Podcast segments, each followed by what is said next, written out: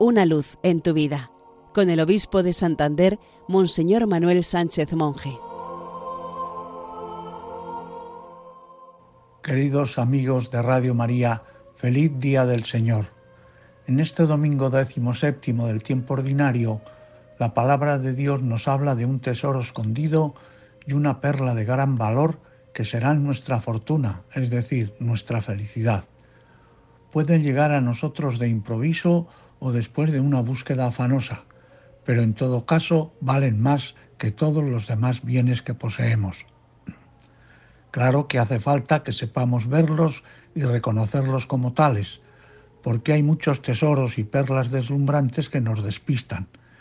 Precisamente por eso necesitamos la sabiduría que viene del cielo para saber elegir y luego hay que vender todo lo que se tiene, desprenderse de todo para adquirir el tesoro y la perla de sumo valor.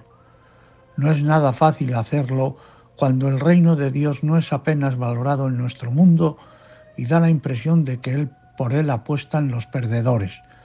Pero los que entendemos que nos encontramos ante lo más importante de nuestra vida, no podemos aplazar la decisión.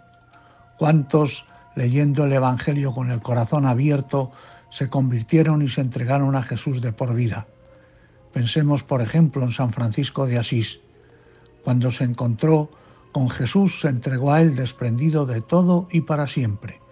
El Evangelio permite encontrarnos con el Jesús que habla al corazón y es capaz de transformar nuestra vida. Por eso conviene leer el Evangelio con frecuencia y a ser posible cada día todo adquiere sentido cuando se lee el Evangelio con el corazón abierto, porque con Jesús nos llegan el amor, la paz y la alegría. Feliz y dichoso aquel que reconoce y sigue a Jesús y su reino como perla y tesoro de su vida. Ha descubierto lo mejor del mundo y ha empezado a disfrutar una felicidad que se consumará en la eternidad. Marinero que te afanas noche y día en alta mar, echa la red barredera para pescar.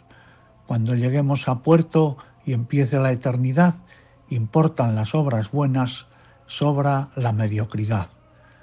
De un poema de Olivar. Feliz domingo para todos.